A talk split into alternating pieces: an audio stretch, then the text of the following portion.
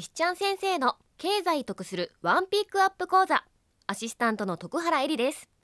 この番組は皆様へちょっとだけ有意義な経済情報をお届けしていきます。わかりやすく解説していただくのはワールドアイコーポレーションの石ちゃん先生こと石田正史さんです。よろしくお願いします。よろしくお願いします。さあ先生今週は確定申告のお話です。はい。来月2月18日から確定申告が始まります。はい確定申告というのは年収の所得にかかる税金の額を計算し所得税を支払うための手続きです。そうですよね。もう私も毎年知ってるんですけど結構大変なんですよね。そうなんですよね。はい。ただ会社員の方は毎月お給料から天引きで所得税が引かれています。うん。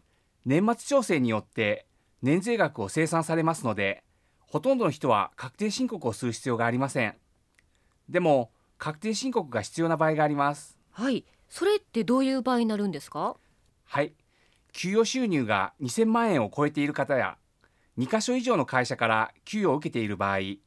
あと副業されている方は確定申告が必要となります。なるほど。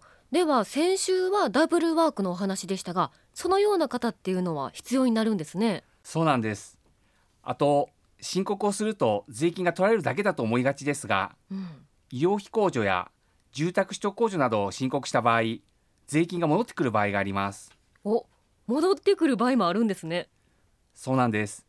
去年確定申告を提出した人の数は2198万人となっていましてうん。日本人の5人に1人は確定申告をしています。おお結構いますね。はい。そのうち還付申告といって税金が戻ってくる方は1283万人と全申告者の58%に該当します。そうなんですね。結構多いですね。はい。将来に備えるためには収入を増やすか支出を減らすか資産を作るかのいずれかだというお話をしましたが、うん。税金で少しでも還付を受けるというのも支出を減らす有力な手段です。そうですね。わかりました。それでは最後に今週のワンピックアップをお願いします確定申告で税金が還付される方はおよそ60%正しい確定申告の知識を身につけましょう。マンション経営が好き。大阪市北区のワールドアイコーポレーションはこだわりのサービスと人材であなたの不動産投資資産運営を全面サポート。詳しくはワールドアイで検索。石ちゃん先生今週は確定申告のお話でしたが来週もちょっとだけお得な経済情報お願いします。うお任せください。石ちゃん先生の経済得するワンピックアップ講座。